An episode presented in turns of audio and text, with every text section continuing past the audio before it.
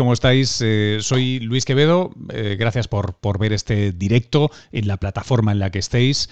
Em, tenemos hoy, eh, domingo, una entrega más de esta serie de directos que estamos haciendo para informarnos, reflexionar, siempre de una manera bien humorada, sobre temas, cuestiones científicas, académicas alrededor de COVID-19. Os recuerdo que si no lo habéis visto o no habéis visto todos, tenéis 15 episodios más un extra en directo de El Método en RTV, que os enlazaré por algún lado y si no, vamos, lo encontráis fácil en mis redes.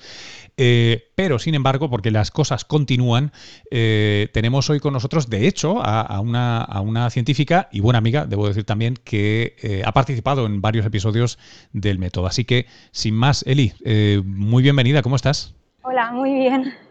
Muy bien, aquí un poco con calor en Nueva York. Estás en Nueva York y estás, por cierto, veo ahí detrás está la que fue mi terraza. Qué grandes momentos.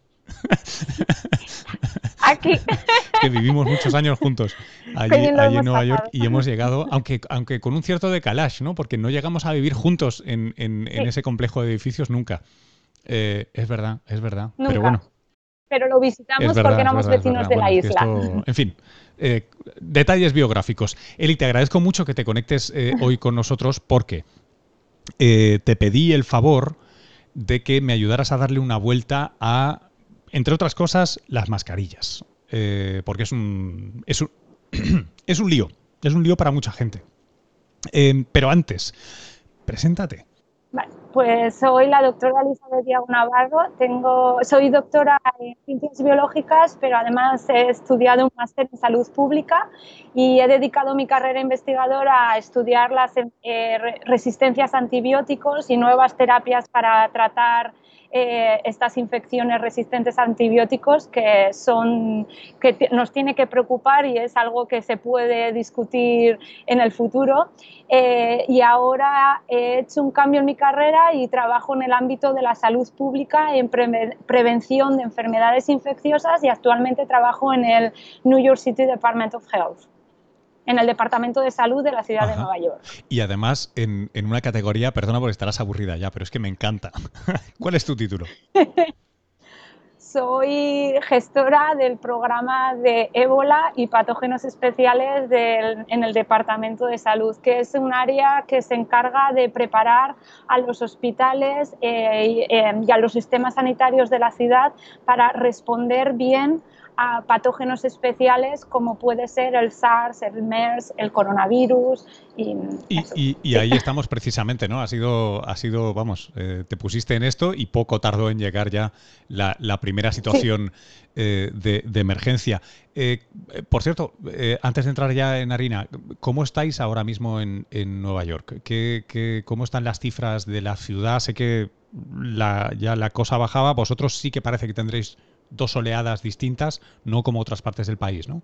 Sí, eh, ahora mismo eh, se ha entrado en la etapa de supresión en la que los números de transmisión en la comunidad son muy bajos y entonces se puede empezar a hacer lo que se dice el trazado de contactos.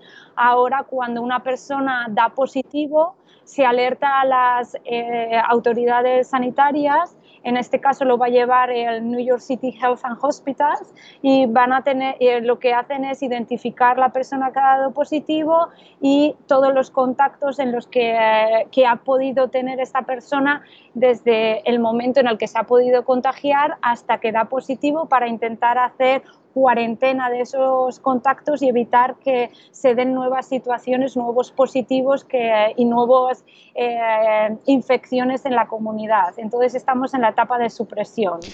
Eh, pero bueno, preparándonos en el caso que llegue una segunda ola, en el momento que pueda ser otoño, eh, ya hay planes, se está empezando la preparación. Y, mientras tanto, ¿cómo habéis conseguido eh, que decayera esa primera ola? ¿Qué, medidas se han implementado en la ciudad? Porque fue el, hotspot, ¿no? Fue el lugar más, más caliente de todo Estados Unidos en casos y desgraciadamente también en, fallecimientos. Eh, ¿Cómo habéis mejorado? Pues la, el gobierno estatal y el local lo que se hicieron fue establecer el New York City on Pause, que básicamente es eh, eh, un confinamiento que no ha sido tan duro como lo que ha sucedido en España, porque sí que se nos ha dejado salir a pasear de uno en uno a la calle.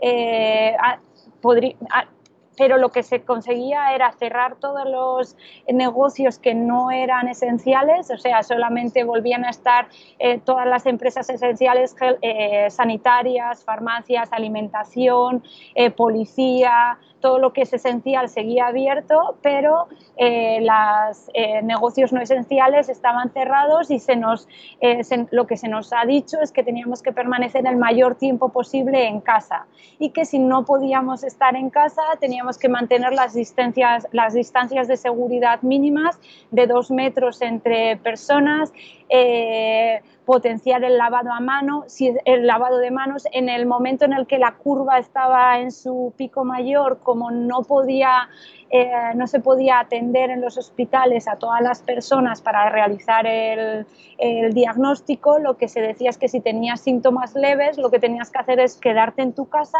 para intentar no exponer a personas eh, yendo al hospital cuando no era necesario que fueras al hospital.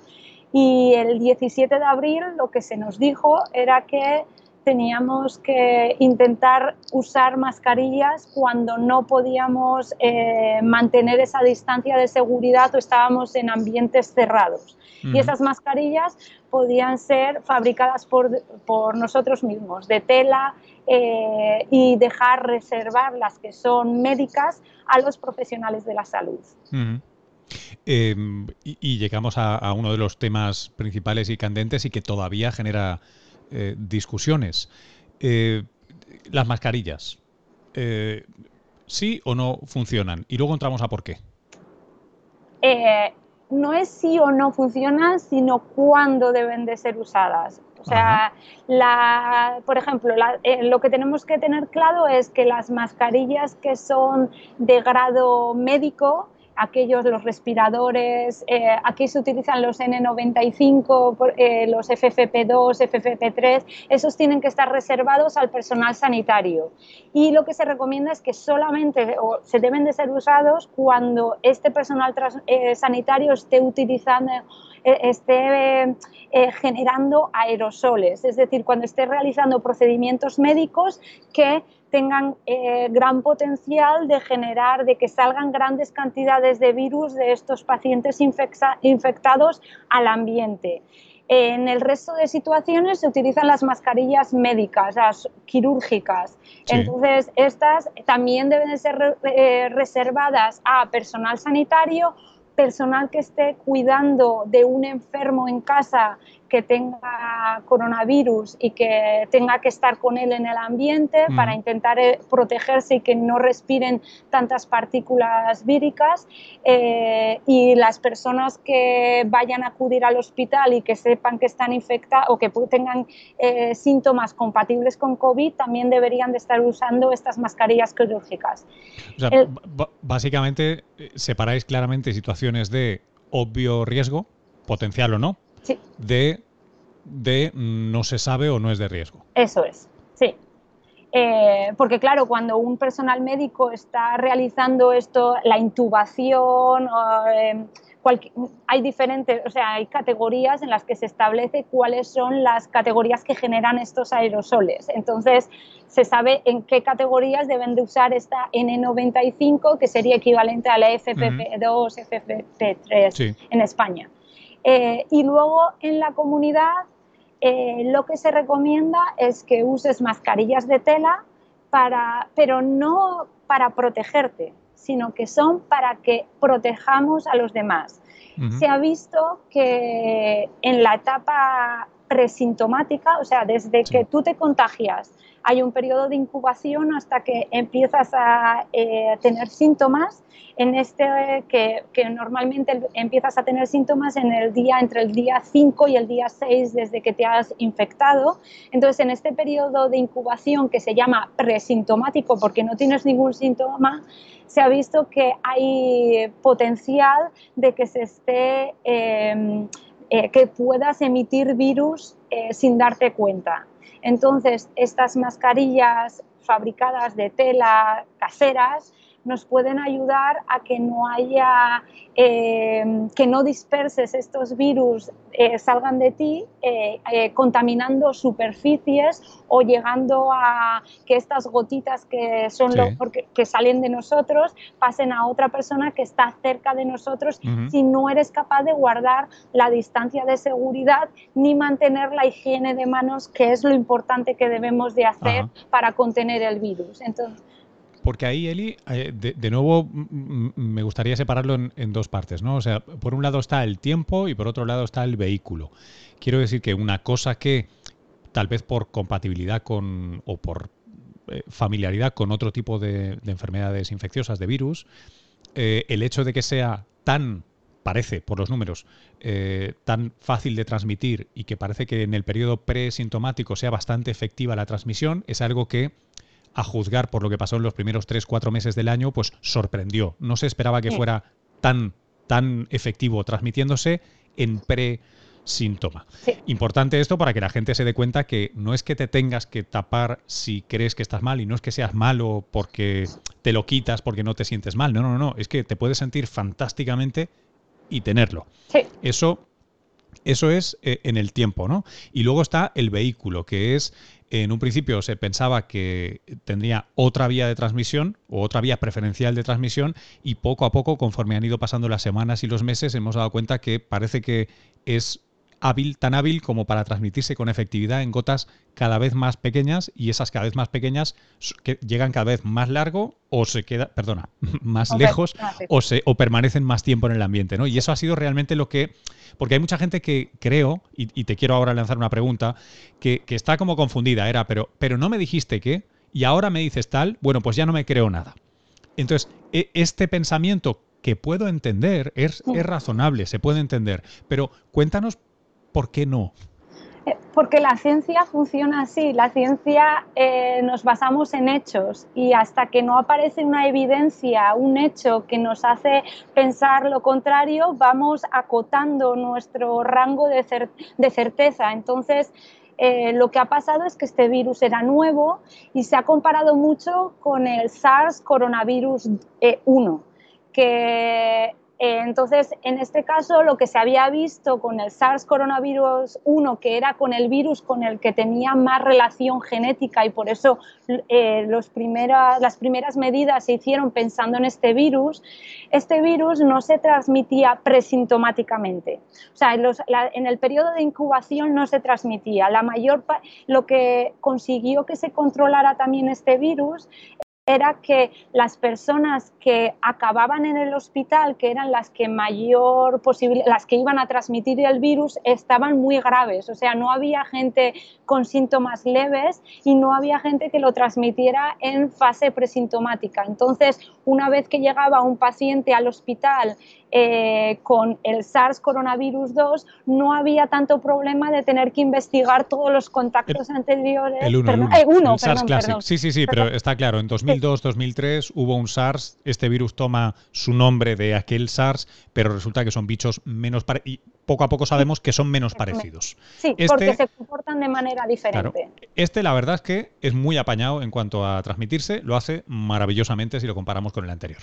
Sí, eh, es menos grave. Y, pero hace más difícil contenerlo. O sea, la, fase de contención, que es antes de empezar esta curva de subida, no nos ha funcionado. ¿Por qué no nos ha funcionado? Porque lo hemos eh, eh, los científicos pensaban, los epidemiólogos, todos pensaban que se parecía más al SARS-1 y con el tiempo nos hemos dado cuenta de que no, que es que presintomática también, presintomáticamente también se transmite, lo que le hace parecer más al virus de la gripe. Por ejemplo, el virus de la gripe este, tiene 48 eh, horas, o, perdón, 36 horas antes de que muestre síntomas gripales, has transmitido el virus. Por eso la gripe es tan fácil de transmitir en periodos de invierno, en periodos en los que está presente. Entonces, eh, tenemos que ir cambiando y las nuevas evidencias nos hacen cambiar las recomendaciones y no tenemos por qué pensar que los científicos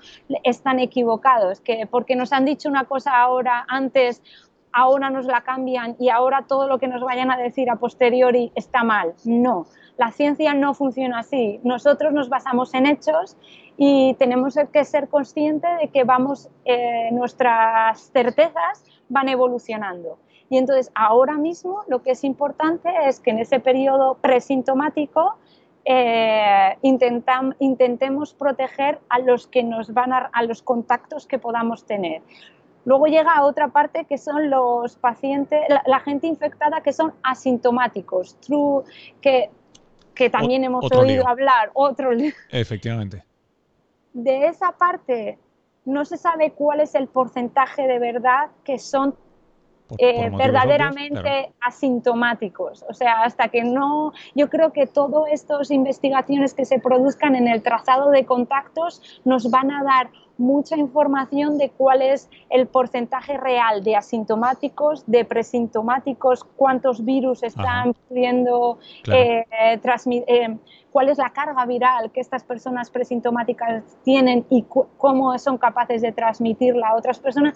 Todo esto yo creo que ahora es muy importante que el estudio, el trazado de contactos haga una buena investigación longitudinal en el tiempo. O sea, que sigan. Perdona. Eh, ¿Por qué? No, no, por Dios.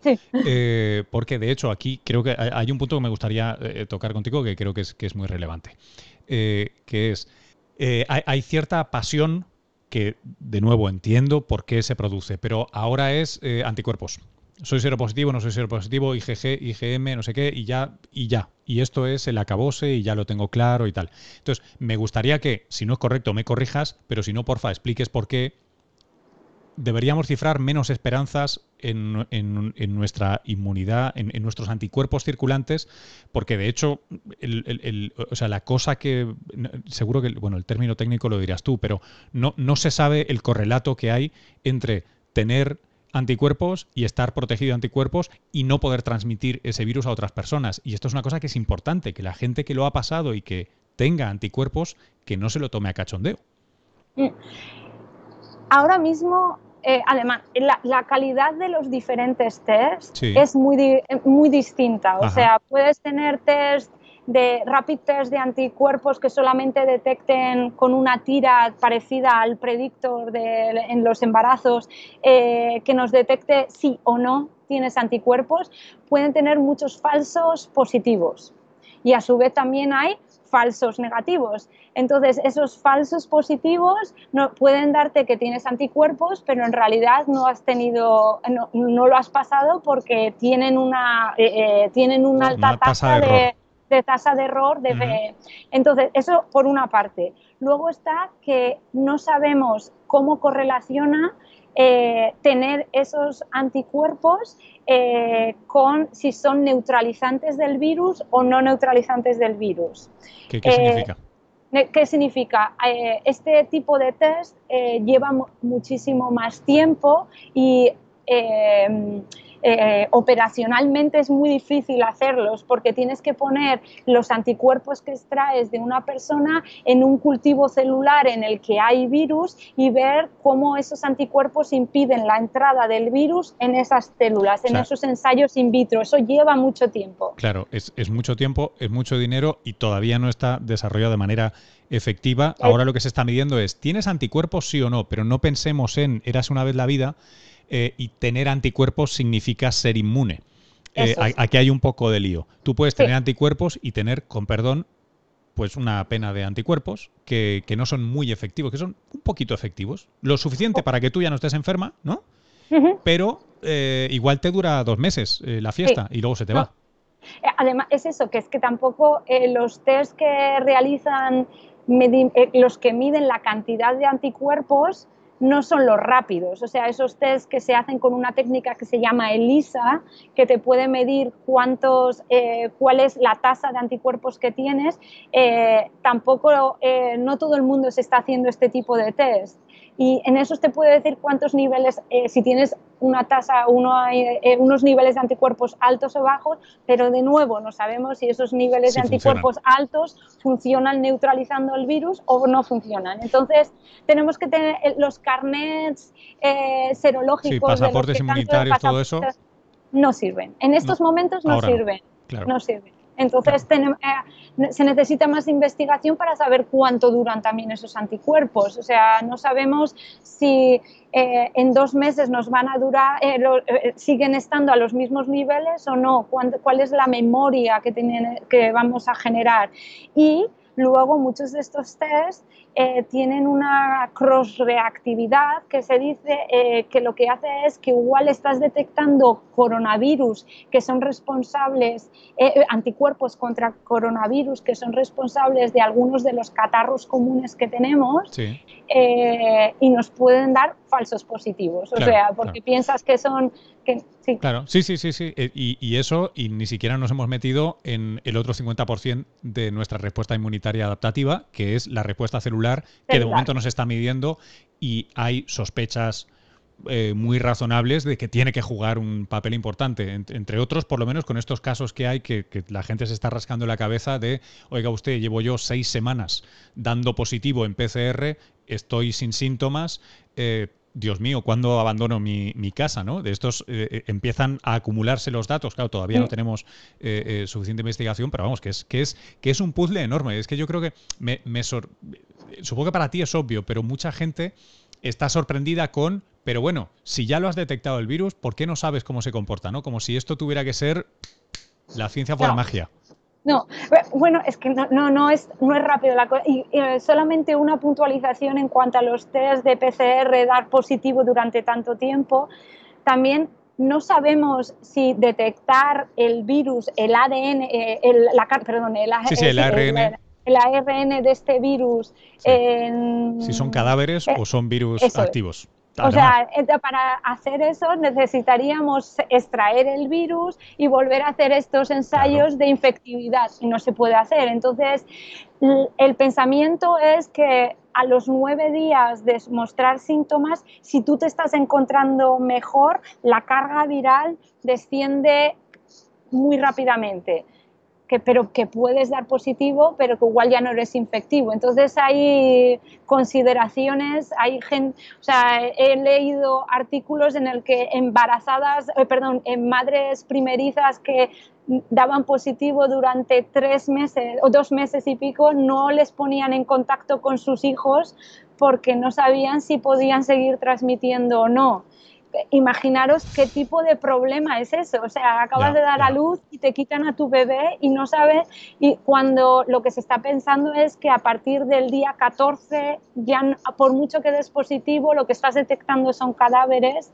de virus y entonces se necesita más investigación. Tenemos que todavía aprender. Estamos aprendiendo. Estamos aprendiendo porque es un virus nuevo. O sea, y, eso. Eh, Eli, y mientras tanto, los que estamos en la calle, ¿qué hacemos?